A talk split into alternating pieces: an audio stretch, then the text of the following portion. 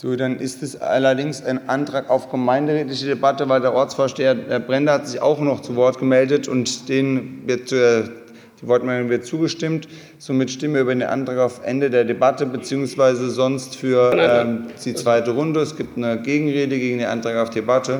Freue mich, wenn, wenn, Sie wenn, formal hier jemand, sauber wenn, bleiben, etwas Huber. Zeit, wenn ihr etwas Zeit stiehlt, äh, dann sind es diese Anträge auf ähm, Schluss der Debatte für eine wirklich interessante Debatte, die wir hier auch führen müssen, die wir öfter, äh, die wir schon viel früher hätten äh, führen sollen. Im Übrigen bezweifle ich, dass die Begrenzung auf eine Minute überhaupt statthaft ist nach dieser Satzung. Wir haben nämlich keinen diesbezüglichen Beschluss gefasst. Das heißt, es hat ohnehin jeder drei Minuten zu jedem Antrag.